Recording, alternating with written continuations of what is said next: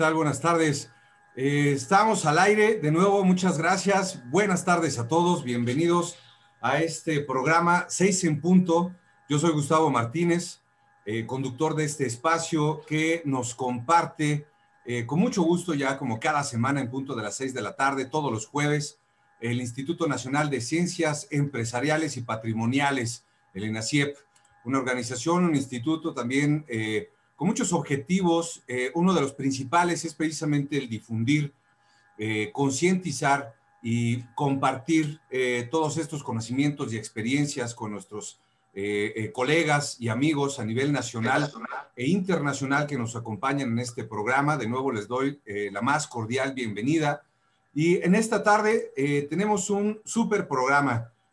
vamos a platicar de un tema muy especial y más precisamente también para mí como contador público. Vamos a hablar esta tarde acerca de el contador como consultor en la organización de vanguardia. Realmente es un tema súper interesante que eh, se están haciendo diferentes actividades desde el Instituto Mexicano de Contadores Públicos. Y eh, precisamente para platicar de este tema, esta tarde hemos invitado eh, a la contadora Margarita Aranda, al contador también Felipe Martínez y también a mi colega y amigo Gilberto Morales. Hola, ¿qué tal? Muy buenas tardes, bienvenidos. Buenas tardes, Gustavo, gracias. Muchas gracias. Y antes de empezar eh, a platicar de este tema y entrar de lleno a muchas de las eh, comentarios y preguntas también que ustedes nos han hecho anticipando la plática con nuestros invitados esta tarde, eh, como es costumbre, me gustaría presentar a cada uno de nuestros invitados, eh, platicándoles acerca de su semblanza eh, profesional, de sus experiencias, de dónde han eh, elaborado o qué hacen actualmente. Y quisiera empezar precisamente leyendo un extracto de la semblanza profesional de la contadora Margarita Aranda. Margarita es licenciada en Contaduría, certificada por el Instituto Mexicano de Contadores Públicos Cuenta con más de 10 años de experiencia en control interno, asesoría fiscal y otros ámbitos de la contaduría. Actualmente está enfocada en la consultoría empresarial, ética y cumplimiento, también comprometida con el ejercicio íntegro y competente de la profesión. Concluyó sus estudios de posgrado en el área fiscal en consultoría empresarial y en finanzas. Actualmente es miembro honorífico y directora del Instituto Internacional de Ética Empresarial y Cumplimiento con sede en León, Guanajuato, así como también presidenta de la Comisión de Consultoría del Instituto Mexicano de Contadores Públicos, también con sede en León, Guanajuato. Muchas gracias y bienvenida, Margarita. Gracias. Eh, quiero continuar eh, presentando al contador Gilberto Jesús Morales Navarrete. Gilberto es egresado de la Escuela Superior de Comercio y Administración del Instituto Politécnico Nacional. Eh, también concluyó, o bueno, con un seminario también de titulación en evaluación de proyectos de inversión. Eh, estuvo trabajando también eh, por casi 18 años, o un poquito más creo, en una Big Four, hasta desempeñar ahora su, su último puesto, bueno, en ese entonces, como gerente senior, aportando estos conocimientos ya en consultoría, en integridad profesional y en ética también en códigos de conducta empresarial, en las actividades vulnerables en cuestión de la ley de prevención del lavado de dinero y financiamiento del terrorismo, también así como en las áreas de recursos humanos, en sector público, entre otras. También ha colaborado para eh, una firma internacional o colaboró eh, por cinco años, desempeñando su experiencia como socio de consultoría en soluciones de negocios también con aspectos financieros, mejora de procesos, eficiencia administrativa, recursos humanos y otras áreas también. Actualmente es miembro del, Colegio de Contadores Públicos de México y también es presidente de la Comisión de Consultoría del Instituto Mexicano de Contadores Públicos. Es integrante de la Comisión de Tecnologías Financieras y Emergentes y Prevención de Lavado de Dinero. También es catedrático de la Facultad de Contaduría y Administración de la Universidad Autónoma de México, precisamente en la asignatura empresarial, los contadores y la consultoría en la organización de vanguardia. Buenas tardes y bienvenido, Gilberto. Muchas, muchas gracias, Gus. Me siento halagado. Muchas gracias. No, al contrario, nosotros por que hayas aceptado esta invitación y poder platicar también con todos nuestros asistentes y amigos que nos siguen en redes sociales y también a través del programa de INACIP Media. Eh, y eh, antes de entrar, también me siento eh, muy contento que nos puedas acompañar en esta tarde, Felipe Martínez. Te doy la más cordial bienvenida. Te agradezco mucho que nos acompañes en este espacio.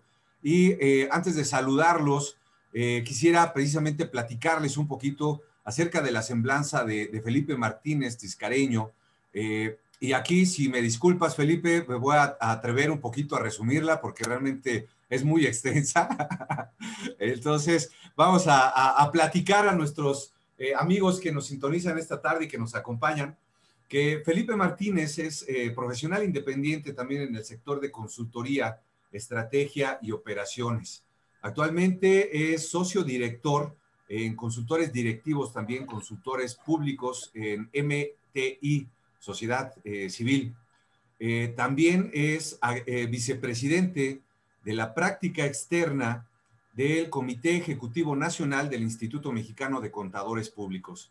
Eh, así también fue el expresidente en la región centro-occidente del Instituto Mexicano de Contadores Públicos y también eh, es expresidente del Colegio de Contadores en San Luis Potosí. Eh, bueno, también en resumidas cuentas, Felipe, tienes precisamente esta maestría en fiscal en la Universidad de Guanajuato y la maestría en Fiscal y Finanzas también en la Universidad Autónoma de San Luis Potosí, eh, con diferentes intereses, diferentes actividades, que ahora precisamente eh, igual les voy a estar agradecido eh, de nuevo por aceptar la invitación a participar en este espacio que hemos diseñado precisamente en conjunto con el INEACIEP y el Instituto Internacional de Ética Empresarial y Cumplimiento, con el objetivo principal platicar con colegas, con profesionistas, con empleados, con empresarios, eh, que tengan el interés de conocer un poquito más acerca de diversos temas, no solamente de integridad empresarial o cumplimiento normativo. Y en esta tarde es un gusto para mí, eh, siendo contador, les comentaba, eh, poder estar en compañía de grandes personalidades ahora que nos ayudan precisamente a compartir todas estas actividades ahora con un nuevo perfil eh, como eh, consultor para el, contador público. Y aquí realmente es muy interesante y me gustaría iniciar esta conversación eh, para preguntarles acerca de cómo interactúa el Instituto Mexicano de Contadores Públicos con sus miembros, ya sean personas, ya sean empresas, para que nos puedan comentar un poquito acerca de esto. Y también podemos platicar precisamente acerca de los objetivos ya también de la Comisión de Consultoría ahora en el Instituto Mexicano. Eh, por favor, igual y te agradezco, Felipe, tu, tu, primera aportación en esta tarde. Muchas gracias. Gracias, gracias Gustavo, un placer, un placer estar aquí con, con ustedes, agradeciendo la, la invitación de, de INACIEP. Eh, un placer estar con mis, con mis dos colegas y compañeros, eh, Gilberto Morales y Margarita Aranda, Margarita, eh, compañera, además colega de, esta, de nuestra región occidente. Eh, te platico un poco el tema del instituto. El, Instituto Mexicano de Contadores Públicos es una agrupación profesional o es un, gremio profesional que fue fundador del, IFAC, que es la Federación Internacional de Contadores Públicos, y es miembro único en México. Dentro de, esta, de este ramo internacional, de esta rama internacional, en sus objetivos, la interacción se da principalmente en, aras de la responsabilidad de ir formando y teniendo eh, colaboración y, contadores profesionales y profesionistas de muy, muy alto nivel. Eh, el, colegio, el Instituto Mexicano de Contadores Públicos está dividido en cinco regiones, mi estimado Gustavo, que son la, centro, la noreste, la noroeste, la centro-istmo peninsular, la región centro y la región centro-occidente. Y a su vez estas regiones se conforman de colegios federados. A nivel nacional tenemos 60, federados Centro Mexicano de Contadores eh, y, y son quienes a manera de tomar estos objetivos, esta misión de nuestro instituto, permean y se genera a través de estos colegios el contacto directo con los socios. Esto es, los socios se incorporan a un colegio, un colegio que además eh, eh, tiene la responsabilidad normativa de seguir eh, elementos y, normas tan importantes como es la norma de desarrollo profesional continuo, que de alguna manera le proporciona a la sociedad la garantía de que un contador público colegiado que siga un proceso de cumplimiento de la norma de desarrollo profesional continuo es un contador público y un profesionista que tiene eh, una continua capacitación y una continua preparación. Esta norma en términos generales obliga a diferentes puntajes de capacitación, depende de la actividad, pero en términos generales oscila sobre 55 horas mínimo anuales y normalmente lo que sucede en los colegios es, eh, hay competencia para ver quién tiene la mayor cantidad de, capacitación, de cursos, etc. Eh, la interacción eh, se da a través de la búsqueda del instituto de cubrir varias áreas o varios aspectos que el contador público tiene. Uno de ellos, un, aspecto muy importante es el de la práctica externa. La práctica externa tiene que ver, perdón, aquí, me, voy a guiar un poquito ahora con la, presentación que nos están haciendo favor de presentar eh, el instituto a nivel nacional se agrupa a través de vicepresidencias. Hay vicepresidencias que son las normativas, que son las encargadas de emitir normas eh, de seguimiento y cumplimiento para garantizar a la sociedad ciertos cumplimientos o cierta calidad, la norma de control de calidad en las firmas, la norma de desarrollo profesional continuo, los mismas eh, difusión, el, el mismo código de ética profesional, etcétera y tiene las vicepresidencias de legislación, de fiscal, de asuntos internacionales, del sector gubernamental, de práctica externa, la cual hoy tengo la responsabilidad de, llevarla a cabo. Eh, si seguimos. Ah, bueno, práctica externa. Entonces, eh, dentro de la vicepresidencia de práctica externa hay seis comisiones de trabajo.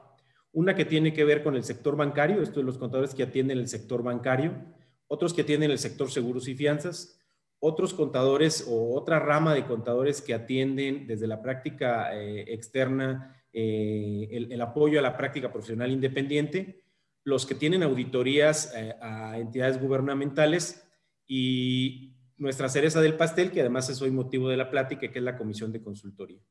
dentro de este tema de la Comisión de Consultoría, Hoy el contador público trae, por los retos que actualmente vivimos, una, gran responsabilidad dentro de la cual esta parte de la comisión de consultoría viene a jugar un, papel importante.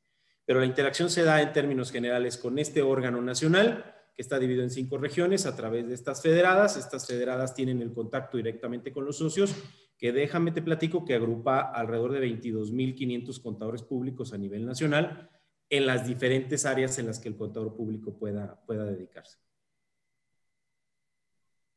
Perfecto, eh, Felipe. Fíjate que sí, eh, el Instituto Mexicano de Contadores Públicos ha sido referente a lo largo de su historia, eh, precisamente por todas estas prácticas, relaciones internacionales y por la, el licenciamiento que tiene y más por los puntos de educación profesional continua también que nos otorgan.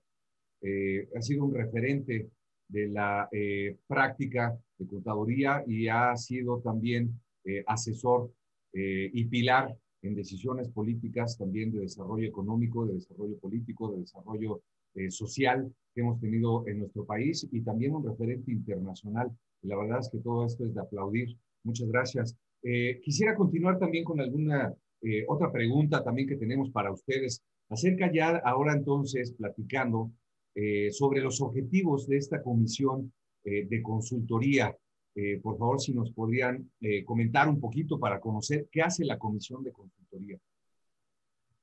gracias, este, Gustavo, y bueno, también un, abrazo a tu amable, auditorio y, gracias por la oportunidad de, presentar lo que hacemos en la comisión de consultoría. agradezco a Magia Felipe por la participación, distinguidas personas de, cierta envergadura. ¿no? Eh, ¿Qué hacemos en la, en la comisión de consultoría? Uno de los objetivos principales es precisar el campo de acción legítimo del contador público. Se oye muy bonito, pero ¿qué significa todo esto? A nosotros como contadores dentro de nuestra profesión hemos aprendido temas de contabilidad, obvio, fiscal, impuestos, temas financieros, costos y algunos otros, auditoría principalmente. Pero nosotros por nuestra preparación como contadores, teniendo todos esos campos dentro de nuestra formación, tenemos todo el paquete, el, combo como contadores, donde al tener diferentes eh, especialidades dentro de una sola parecida a la del doctor, oye, también puedo dar asesorías y consultorías. Cuando decimos precisar el campo de acción legítimo del contador público, es eso. Resulta que el contador, por todo lo que ha visto, trae un consultor adentro. Y eso es lo que promovemos en la comisión. Te voy a decir un poquito de historia. Esta comisión se generó en el 75, donde había grandes eh, personas, que algunos lo conocen, como Norberto Agramonte, que es dueño, bueno, socio fundador de Sixto Agramonte, este, Carlos Cooper, pero personas que en, ese, en esos años, cuando estudiaron, estudiaron dos carreras, la de administración y la de contador. Resulta que ellos son los fundadores o son los que empiezan a generar, si oye, el contador puede dar un tema de consultoría porque conoce toda esta situación. Otro ejemplo que te puedo dar es hace unos años, ahí no recuerdo bien, Felipe, este, Margarita, cuando se hizo opcional lo del dictamen para efectos financieros y fiscales y se, se establecieron ciertos, ciertos este, montos, ¿no? De límites, pues muchos contadores, muchos colegas dejaron de eh, dar el servicio de, auditoría financiera y fiscal. ¿Eso qué hace? Fue como cinco o seis años, Felipe, Margarita. Lo, lo, borré de mi mente de tan, tan ¿Qué es eso? ¿Qué es, qué es eso? Entonces, lo que buscamos... Si mal no recuerdo, fue en el 2000, no, fue un poco más, eh, Gil, si mal no recuerdo, fue hace, eh, pues hace 10 años, eh, sí, como 8 o 10 años más o menos. 8 o 10 años, ok. Entonces, estaba la comisión de consultoría y lo que dijimos como comisión que está agrupada en la, en la vicepresidencia de prácticas externas, no se preocupen. Resulta que tú como auditor conoces mejor la empresa y ahora sí, ya no tienes ese conflicto y puedes dar consultoría. Así como busca en ti que puedes dar consultoría porque conoces de control interno, conoces que le duele la cuenta, conoces a cómo te apoyamos. Hemos generado una serie de literatura y ciertos boletines donde tú puedes desarrollar temas relacionados con consultoría financiera, legal, fiscal. ¿no? Cuando hablamos de un consultor, en automático, cuando hemos hecho una encuesta, la sociedad dice, o es una persona de informática, es un ingeniero, es un abogado, ¿no? Pero nunca hablan de un contador. Entonces lo que busca la comisión de consultoría es precisar el campo de acción legítima, ¿no? Y le voy a pedir a Maggie, y perdón que haya tomado la palabra Maggie, porque tú tenías que haber ido primero, pero era la introducción. Tú vas a ser la, la magistral, vas a cerrar. De hecho, sí, le vamos a dejar el espacio a Margarita ahora para que pueda ayudarnos también a profundizar eh, sobre a, eh, todas las actividades. Y ahora, con, como lo mencionas un poquito y antes de entrar con Margarita, eh, realmente ahorita, como lo mencionan Felipe y Gilberto, el contador público ha sido realmente un referente, un elemento indispensable en las organizaciones, no solo también por sus conocimientos técnicos ya en el campo profesional, sino más allá también por la participación ya en todo en el desarrollo de los negocios, por conocer ya a profundidad, como decías ahora, con las actividades de, eh, en finanzas, tesorería, auditoría, ¿no?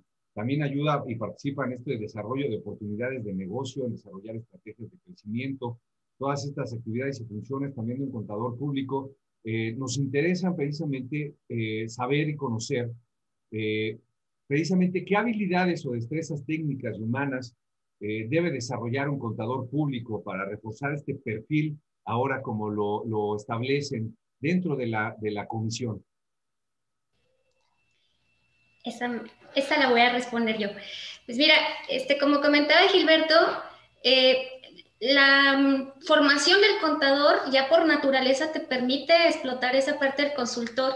Realmente la formación de un contador público es tan completa que, que te da para más y por eso hemos tratado de, de difundir lo que es la especialización o la profesionalización en, la, en, el ámbito de la consultoría, aparte de ya todas las herramientas que trae de su formación técnica, práctica, pues se busca también explotar otros elementos como, como tú lo mencionas en tu pregunta en cuanto a otras destrezas humanas, como es la comunicación.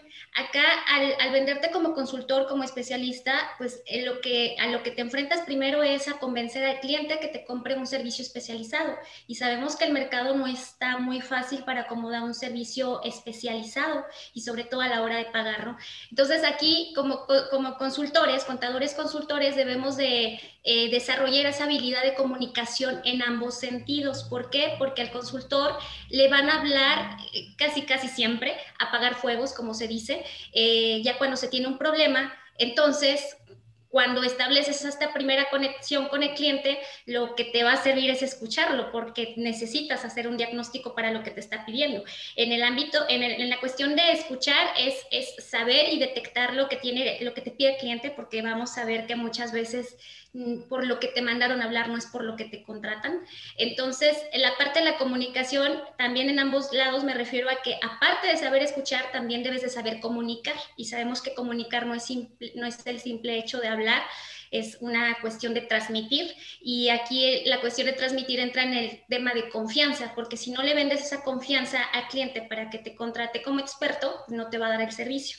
Es de los algunas situaciones que se presentan en cuestión de consultoría eh, otra, otra habilidad que debe tener como consultor o que debemos de tener como consultor es toda esta parte de análisis y síntesis, porque eh, dentro de la metodología para hacer una, una buena consultoría entra precisamente eh, la base de todo es un, es un buen diagnóstico y ahí es donde debemos explotar estas habilidades, el, el dar soluciones, el ser estudioso, yo creo que es, es, natural del contador ser estudioso e ir conservando eh, su capacidad de estudio y obviamente aplicando su experiencia.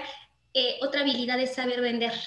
Eh, la capacidad de vender, porque son servicios que no muy fácil se acomodan.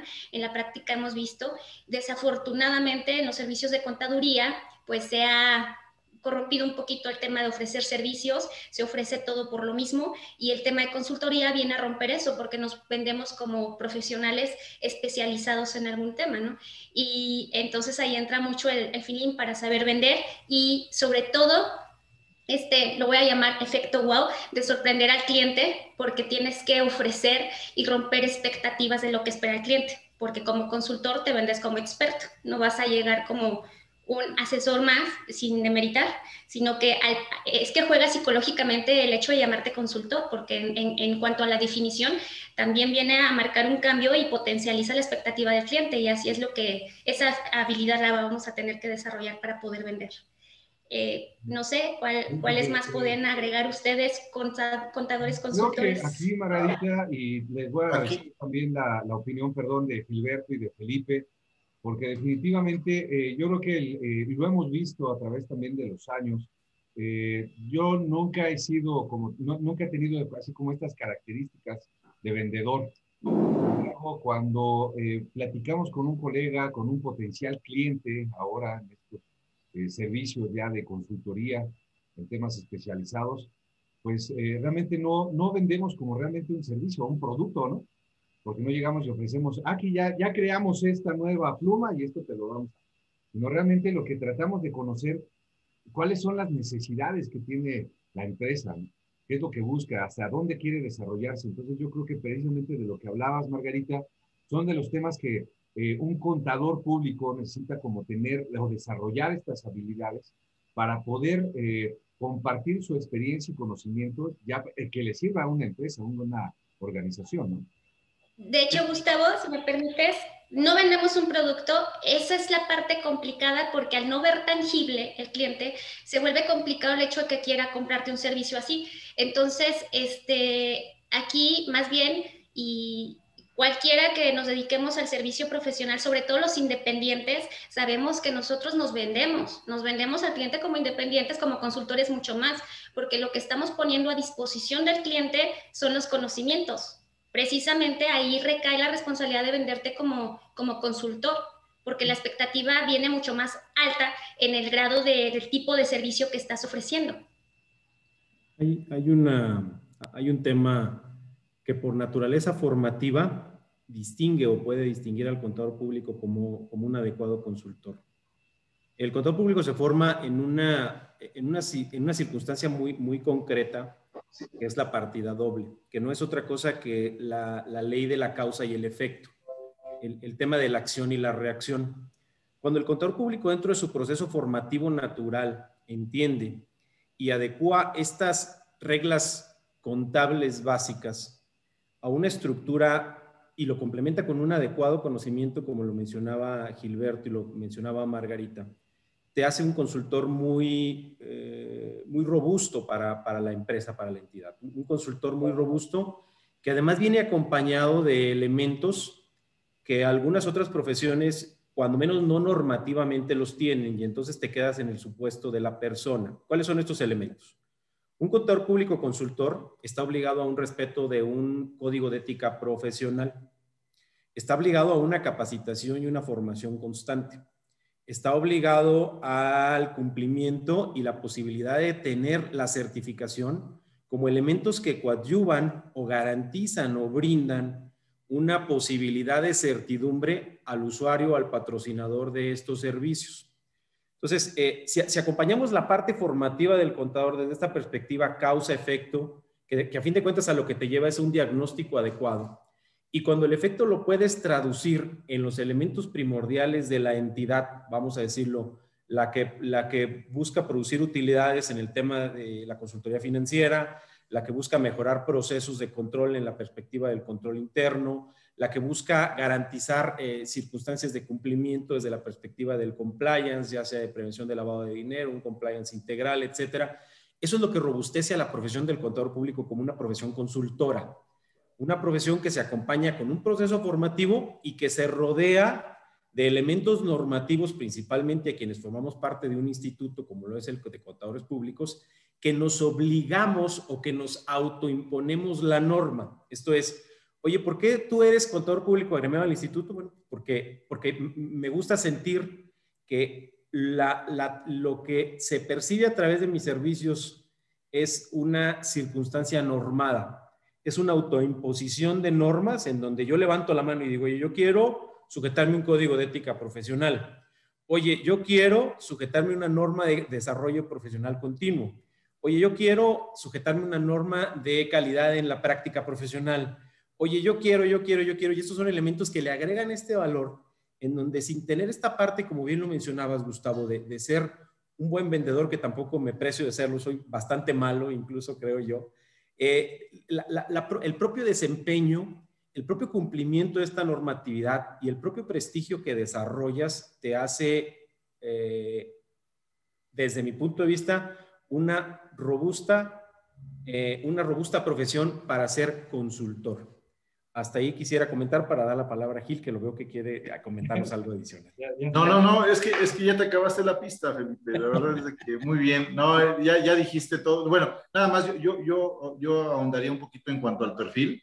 Eh, ya platicó eh, Felipe sobre ser uno de los requisitos, porque es nuestra profesión, es deseable, pero para nosotros es importante ser contador público certificado, obviamente un contador público titulado y deseable, pues si tienes un estudio de posgrado, una maestría, el dominio de otro idioma, ¿no?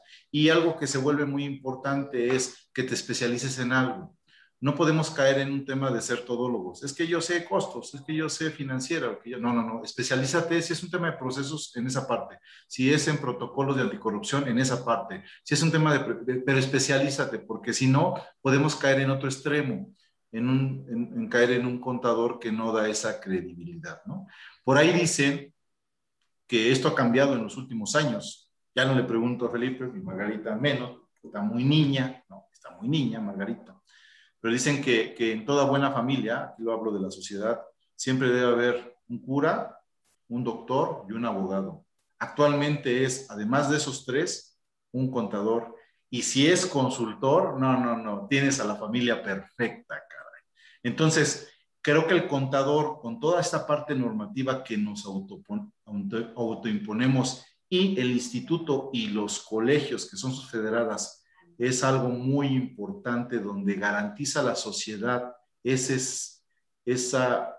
devolver lo que la sociedad nos da y esa garantía. Nosotros damos cierta fe de, ciertos aspectos, ¿no? Digo, no somos ni fedatarios ni notarios, pero damos un símil de esa fe. Entonces eso lo que nos implica es, me llamó la atención el número de ¿Cuántos contadores están en, las, en, las federadas, Felipe?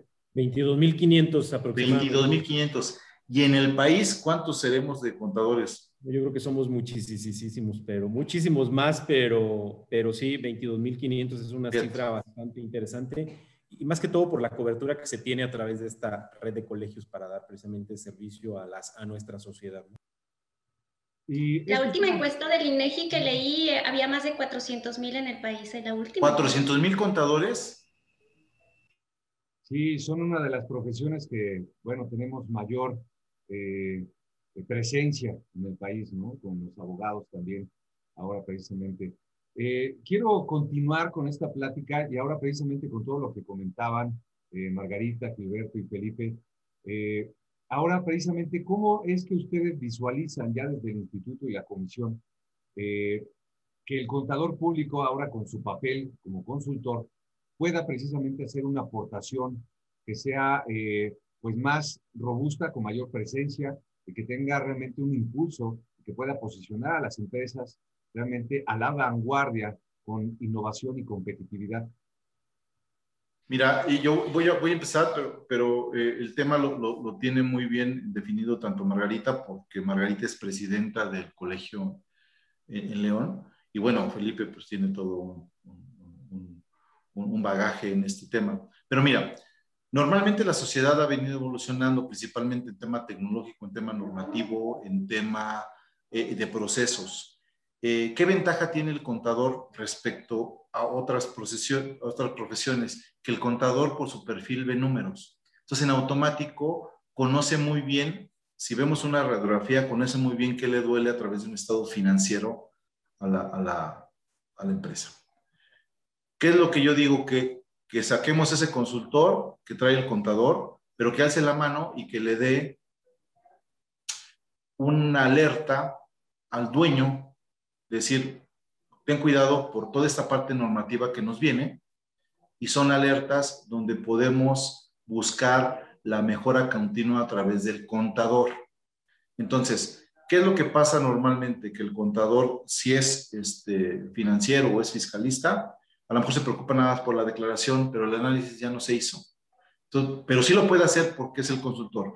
¿Qué retos se vienen? La ventaja que tiene el consultor es de que está muy comprometido a la parte normativa, pero a todo lo que llamamos nosotros mejores prácticas. Siempre estamos en búsqueda de cómo se puede hacer mejor, qué se puede hacer mejor. Y es algo que ya empezamos a tener en el ADN, no del consultor, sino del contador consultor. Entonces, todos traemos esas mejores prácticas. En nuestra profesión es muy difícil decir, oye, este, ya dominé muy bien la ley. Cada seis meses, cada año, bueno, ahorita menos, ¿verdad? Hay cambios en la ley, ¿no? Y hay cambios, por ejemplo, ahorita hay un tema en actividades vulnerables que tiene que ver con los temas de préstamos intercompañías. ¿Quién se considera el grupo? ¿Quién se...? Todos tienen que cumplir con esa ley, todo el tema de protección de datos. Oye, pero dices, pero si tú no eres, ¿no? A lo mejor en protección de datos personales, tema de seguridad tecnológica, tú no eres tecnólogo, no, espérame, pero soy, estoy encuadrado en un tema normativo y tienes que cumplir, pero yo sí veo procesos, yo sí veo nómina, la nómina es un dato personal, ¿no?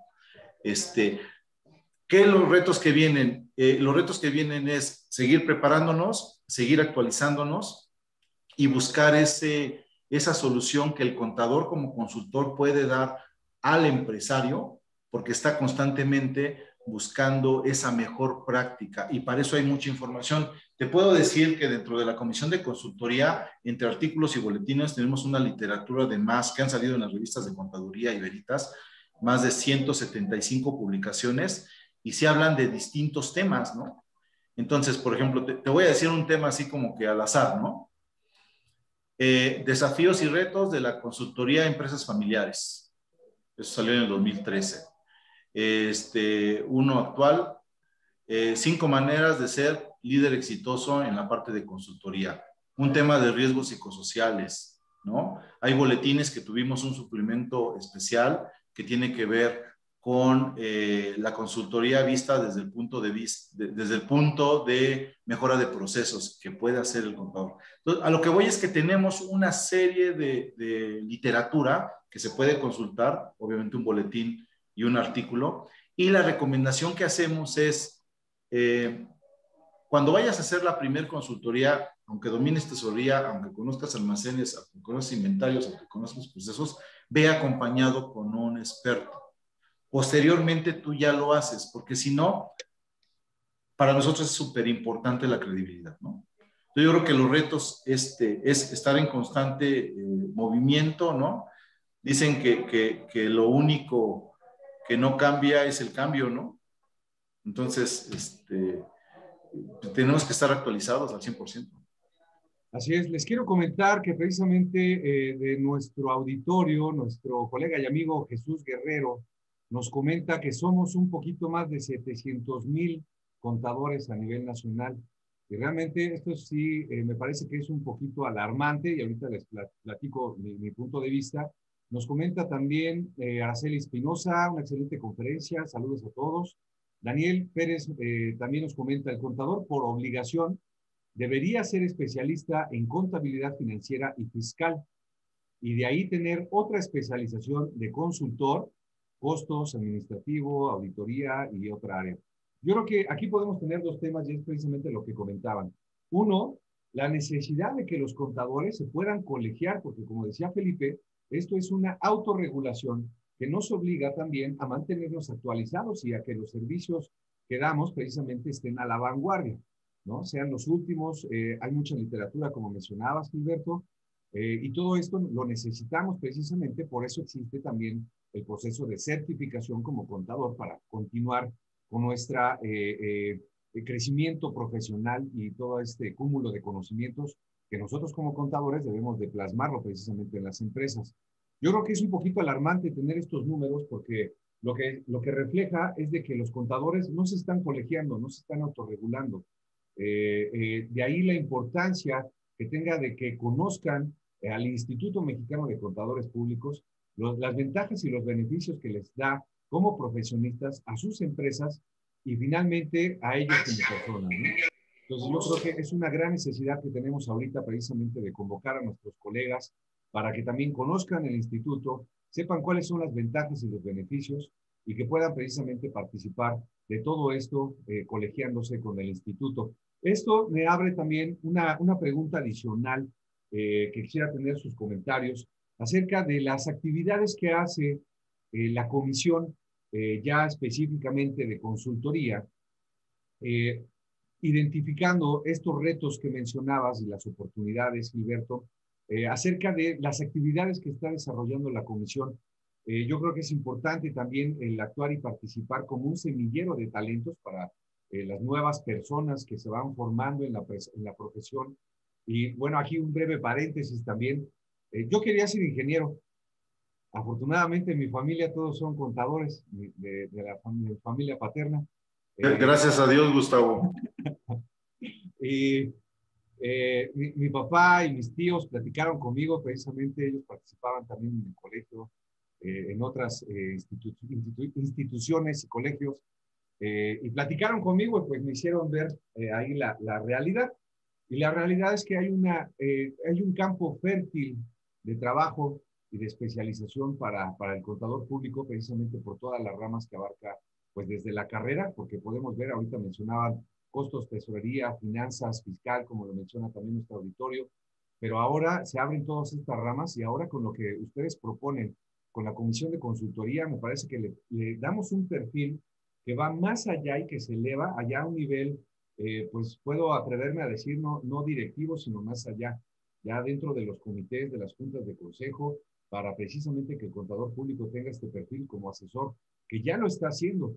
Yo conozco a muchos contadores que actúan como, como consultores eh, de empresas, de grandes organizaciones, de pymes, de micros, y es un consultor.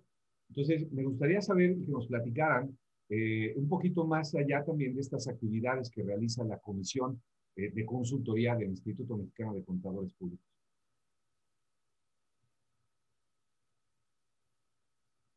Ahorita. Yo creo que antes de de yo hablar, les compartes lo de la UNAM, ¿te parece? Ah, ok.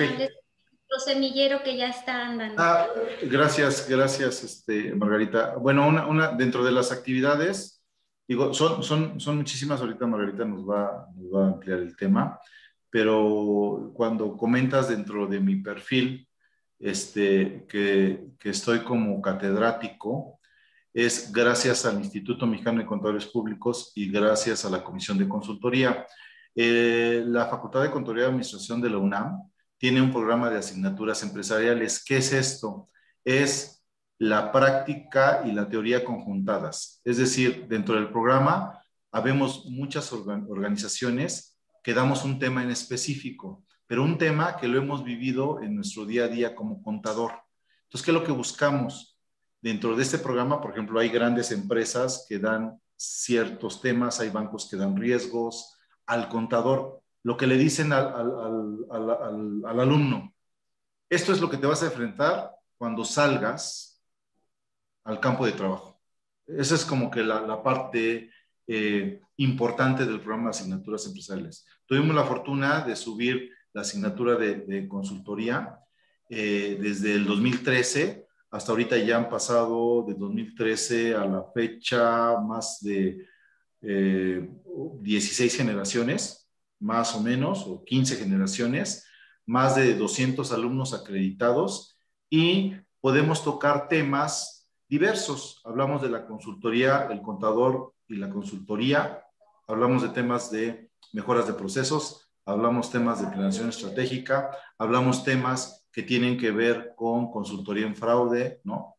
Hablamos temas en lo que tienen que ver consultoría en PLD y lavado de dinero, y actividades vulnerables. Hablamos temas que tienen que ver con protección de datos personales, con la famosa norma 35, que tiene que ver con un tema de factores de riesgo psicosociales. ¿Y qué es lo que pasa? Que en todos estos temas no es que los dé Gilberto. Este, todo el grupo de con los miembros de la comisión de consultoría dan un tema en el cual son expertos diría un, buen amigo, conocido y un, socio que tuve por muchos años, decía, les enseñan las heridas de guerra, ¿no? O sea, no te platico cómo estuvo la guerra, sino te digo que me pasó esto, ¿no? Y me pasó esto, pero personas que son expertas en el tema, ¿no? ¿O tú te imaginarías un contador en un tema especializado de planeación estratégica? Pues sí lo hay, ¿Por qué? Porque tiene todo ese bagaje y ese conocimiento y esa especialización. Y así, bueno, tenemos varios, por ejemplo, Margarita, todo el tema que maneja muy bien de control interno y de procesos y de peritajes, es una súper experta. Eh, otras personas que manejan todo el tema de control interno en riesgos, ¿no? Consultoría financiera. ¿Y qué es lo que buscamos? A todos los alumnos, darles esa, esa inquietud que no nada más la profesión, lo cual es muy importante, es auditoría, impuestos, contabilidad. Eso es muy loable y eso es muy bueno y eso es lo que nos forma como contadores, ¿no? Como comentaba ahorita mi persona. Pero también podemos explorar lo que es precisar el campo legítimo del contador, que es la parte de consultoría con todo este conocimiento que tenemos. Y bueno, seguimos, seguimos en la UNAM y yo esperemos que ahorita con todos estos cambios eh, no detuvimos clases con el tema de, la pandemia, la verdad es que las plataformas muy bien, pero es ese interés y hemos tenido generaciones de, alumnos muy entusiastas. Puedo decir que, en, el, semestre pasado tuvimos un grupo muy acotado, pero personas muy, muy entusiastas en tratar de conocer y saber qué es lo que hace el consultor, ¿no?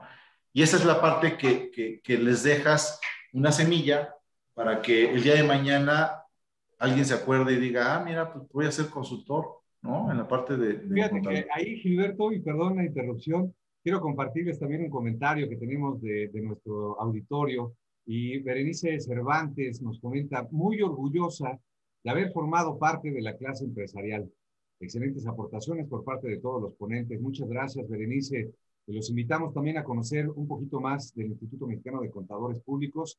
Y con esto precisamente que nos comentas ahora, Gilberto, fíjate que eh, platicaste acerca también de los retos y oportunidades que se identifican y ahora eh, todas estas actividades que están haciendo también como semilleros, semilleros de talentos dentro de, de, nuestra máxima casa de estudios, que también, aunque no soy egresado, yo también soy del Politécnico, eh, como Gilberto, pero le tengo un cariño muy especial a la UNAM he tenido la, oportunidad de, participar también en varios foros con varios colegas también y maestros, e incluso en el Instituto de Investigaciones Jurídicas también. y definitivamente vamos a organizar algo, yo creo que a través del Instituto Mexicano de Contadores Públicos, y ahorita voy a comprometer a Felipe, para organizar algo en la Facultad de Contaduría y Administración eh, acerca de los temas que pues yo eh, manejo, eh, que es ética empresarial y cumplimiento normativo, para hacer algo en conjunto también, para sumar a todos los esfuerzos que ustedes están haciendo para posicionar la, profesión de contador público como en este perfil como asesor ya de las, de las empresas. Y, con esto me gustaría precisamente continuar un poquito y darle el micrófono a Margarita para que nos platiquen cuáles son las actividades que están anticipando para, para el resto de este año. ¿Qué podemos esperar de la Comisión eh, eh, de Consultoría, Margarita? Estoy muy contenta por lo que les voy a compartir. Pues entre otras actividades, aparte de esta, esto que enorgullece a la comisión y y les puedo contar un secreto acá de comisión. Cuando nos reunimos hace dos meses, se vio el plan de, trabajo para, el plan de estudios para los chicos de la UNAM y, de verdad, qué bueno escuchar a los colegas eh, aportar, ¿verdad, Gilberto? Que, para dar el refresh y, y empezar a, a focalizar la consultoría a lo que está aconteciendo ahorita en el mundo de los negocios. Yo creo que es un gran compromiso por todos los integrantes de la comisión, aquí con, como líder Gilberto, pero aparte de eso y de querer llevarlo eh, esto a, potencializar, eh, a potenciar el consultor que cada contador llevamos dentro, pues me va a dar mucho gusto, me da mucho gusto comunicarles, eh, Felipe, allá anótale cuántas llevo. Dice, entre otras actividades de logro de objetivos, pues obviamente es que no se quede solo en el instituto, ya nos habló Felipe de la estructura del instituto, de las federadas, de las regiones, somos cinco, tómenlo en cuenta porque ahorita nos va a servir ese dato. Y, este, y dices, bueno, muchas veces no permea la, la información eh, esto de pronto como socios o asociados nos, quejamos, pero bueno, si hay la oportunidad, ojalá que se sumen. En esta ocasión, pues se les ha invitado a los a los colegios federados, que somos 60, a que creen su comisión de consultoría y a la fecha, este, este año, llevamos cuatro comisiones eh, ya creadas les comento, no es presunción, pero en 2015 se creó en León, fue la primera comisión ahí con todo el apoyo de la Comisión Nacional, Gilberto, este, Juan Antonio por allá, que, que seguramente nos va a escuchar, nos, nos ayudaron a crearla acá en León, pero pues toda esta dinámica que traemos y querer potenciar el, consultor, pues nos ha llevado a que difundamos en los demás colegios y que los demás colegas se sumen y que crean en, poder especializarse y poder vender eh, estos servicios de una forma especializada y profesional. Y entonces, hoy recibí la noticia que se creó la comisión de consultoría en el Colegio de Baja California Sur. Eh, de esto, si Felipe ya nos estaba diciendo son cinco regiones, ya abarcamos la región noroeste. ¿Estás de acuerdo, Felipe? Apúntamelas ahí, ¿eh? Pues León ya estaba desde 2015 en la región centro-occidente, ya llevamos dos regiones. Se crearon dos comisiones en la región centro, pero lo importante de la región centro, y quiero agradecer a Ubaldo Díaz, que es el presidente de la región, que, que tuvo la iniciativa, la región centro es la única región que tiene presidente, eh, vicepresidente regional de consultoría y con ello ya hay dos comisiones de colegios creadas, que es el de el Colegio de Cuautla y el Colegio Regional Hidalguense. Entonces, región centro ya está abarcada. El mes pasado se creó la comisión en el Colegio de Chiapas, entonces, región Istmo Peninsular también. Solo nos estaría faltando una región y que los demás colegios que pertenecen a las regiones mencionadas se vayan sumando. Esto creo que abre la puerta y la oportunidad de que se sigan difundiendo las actividades y sobre todo que el contador vea en la consultoría una alternativa de negocios y una alternativa de profesionalizar aún más los servicios que ofrece. ¿Cómo ven? muchas felicidades, Margarita. Fíjate que, que, déjate, te platico, te robo un minuto. Este, Gustavo, dentro de, del talento que tenemos dentro de la comisión, uno de ellos es Margarita, porque Margarita fue desde el 2015 una de las entusiastas para que se creara la Comisión de Consultoría en León. ¿Por qué se crea la, Comisión de Consultoría en, León? Por las necesidades que hay de todos los proveedores de autopartistas que se, que se, que se instalan en lo que es el Bajío, ¿no? La región del Bajío, ¿no? El corredor del Bajío. Y llegaban con el contador a preguntarle situaciones que tengan que ver con procesos Ishikawa, este, temas de fraude, donde el contador generó esa necesidad. Eh, a partir de este año, eh, eh, Margarita está como responsable de agremiar a más comisiones de consultoría en los 61, 61 federadas, ¿no? Lo dije bien. Entonces, su meta son 15, ya lleva 4. Entonces, ahí vas, ahí vas, ahí vas, ahí vas. Muchas felicidades. Y ahora, ¿qué es lo importante? Nosotros como Comisión Nacional tenemos todo el protocolo, toda la normativa, que eso es importante, para que se cumpla con... O sea, no tienen que empezar de cero, les pasamos todo lo que es la información, porque es tanto el reglamento, pero algo que es importante, el perfil del consultor, el reglamento, y otro, que definan, así como fue en León, y ahorita va a ser en Chiapas, y ahorita va a ser en Cuautla, y ahorita en Hidalgo, ¿no? este, y en Baja California Sur, donde a lo mejor ahí vamos a la inauguración. Es cierto, no se puede ir, no se puede ir, puede ir ahí, ¿no? este, que definan lo que llamamos una herramienta de qué valor agregado va a dar la comisión dentro de la región para atender al gremio y a los clientes. No es la misma necesidad, como comentabas, Gustavo, que tienen ahorita en León.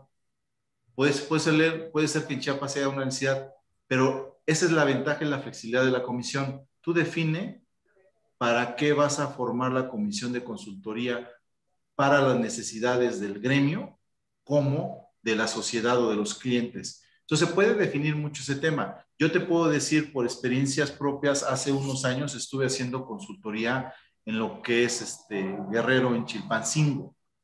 Su necesidad es otra, ¿eh? La necesidad es muy enfocada a un tema de, sector gobierno, principalmente en ese entonces. ¿eh? ¿eh? eso es lo que busca la comisión. Eres tan flexible que tú defines tus propios eh, cánones, tus propios pilares, pero no te salgas de ese marco, porque si no, ¿cuál es el riesgo que puede tomar el consultor en la comisión? Sí soy el consultor, pero doy impuestos. No, no, no, espérate, espérate. Hay una comisión que ya da ese asunto. ¿Qué tienes que darlo tú como consultor? define las necesidades y puede haber muchísimas necesidades, ya lo dijo Margarita, procesos, control interno, todo un tema de riesgos, ¿no? En el tema del sur hay un tema de, un repunte hotelero donde se puede dar, hay un tema de lo que es la parte inmobiliaria, o sea, hay muchas situaciones donde el consultor, el contador como consultor puede apoyar en temas simplemente de cumplimientos o de compliance. Felicidades, Margarita. Nos tienes que invitar a León en el siguiente partido. A Baja California. Perfecto, muchas gracias. Yo creo que aquí eh, tenemos eh, eh, una gran, hemos, hemos identificado yo creo que varias grandes necesidades, grandes necesidades para la profesión del contador público. La primera yo creo que es colegiarnos, que todos identificamos precisamente estas grandes ventajas y beneficios, pero no todos lo hacemos. Mencionaban ahora que hay ciertas necesidades eh, eh, por región, por estado, eh, y necesidades específicas por tipo de industria. Mencionaban también de la industria automotriz que se desarrolla en el Bajío, donde pues también México es uno de los ocho grandes países que nosotros participamos en la industria mundial automotriz.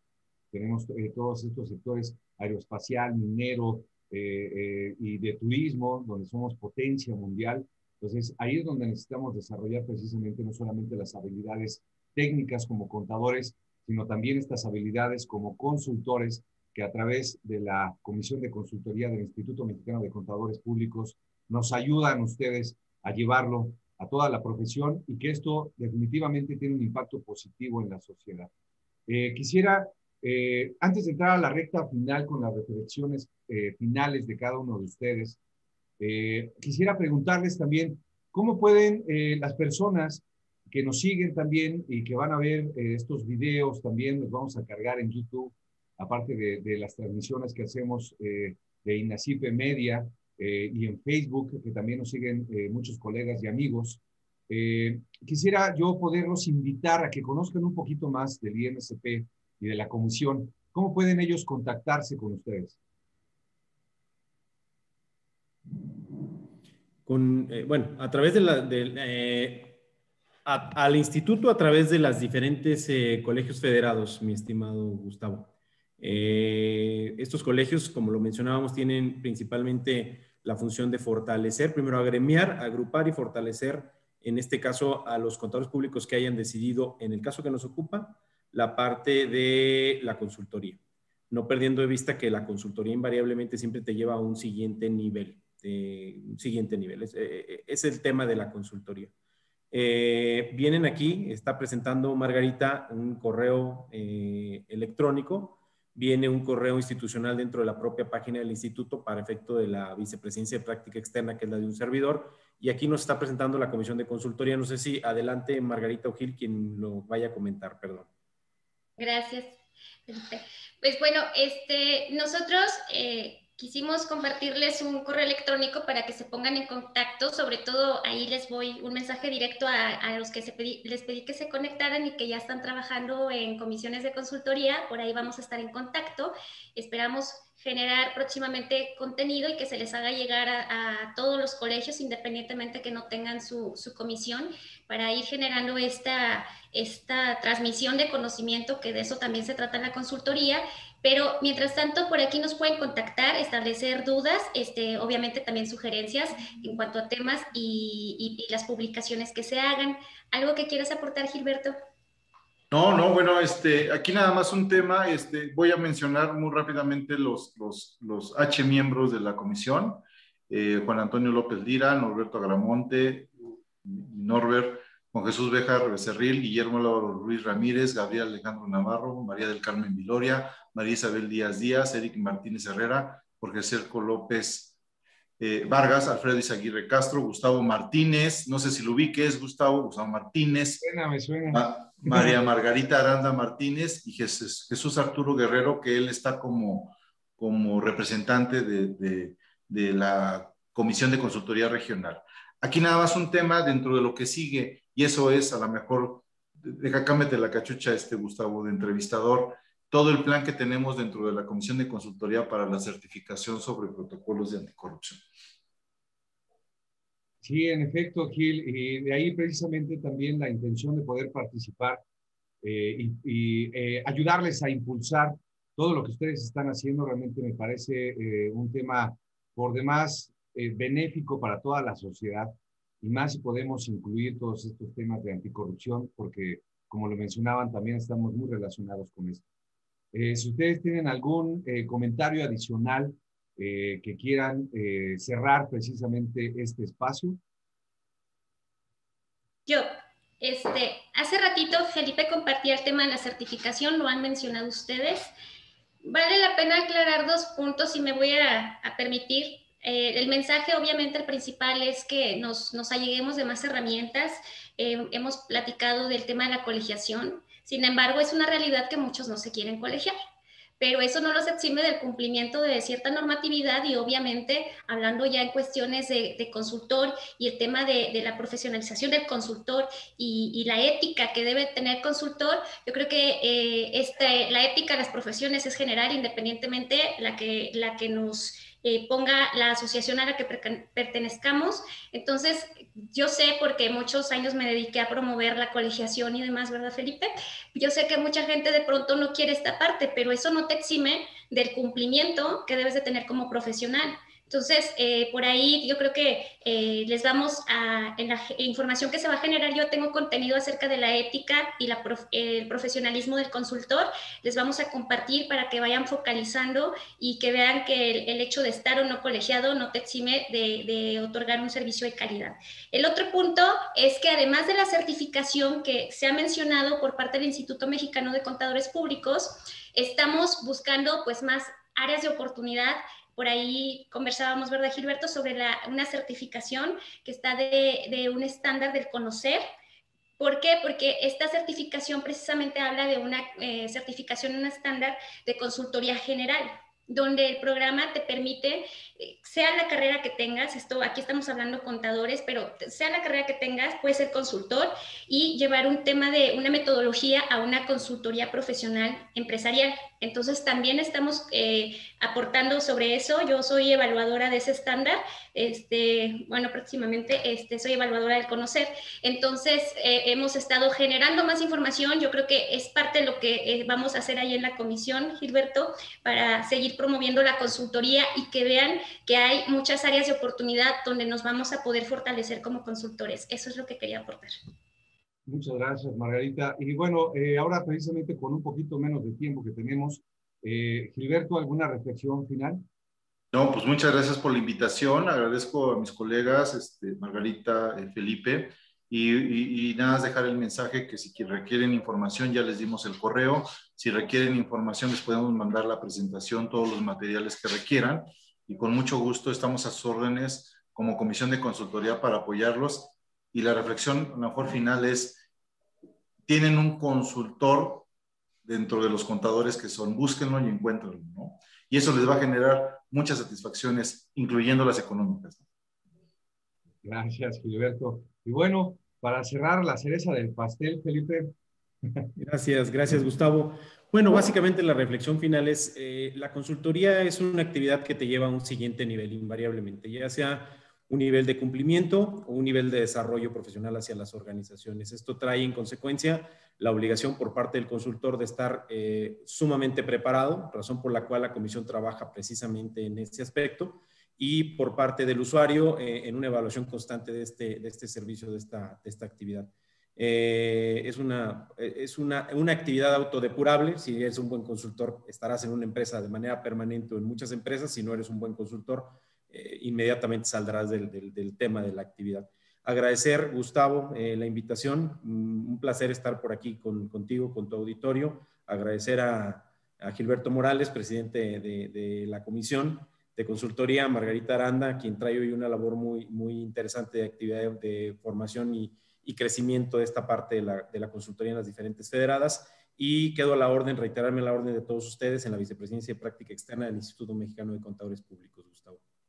Muchísimas gracias de nuevo, Felipe. Un gusto que nos hayas acompañado. Gilberto, como siempre, un placer de platicar contigo. Y Margarita, de nuevo, muchísimas felicidades por este esfuerzo que lo vamos a ver eh, recompensado todos nosotros como sociedad para eh, posicionarnos como contadores públicos y consultores y que podamos aportar a las empresas. Muchísimas gracias. Quiero invitarlos antes de cerrar este espacio a la próxima sesión que tenemos. Este programa se transmite todos los jueves en punto de las seis de la tarde y en la próxima transmisión tendremos de invitado al licenciado Eric Fernando Cuenca Gurrola, que es el presidente de Coparmex Metropolitano del Estado de México.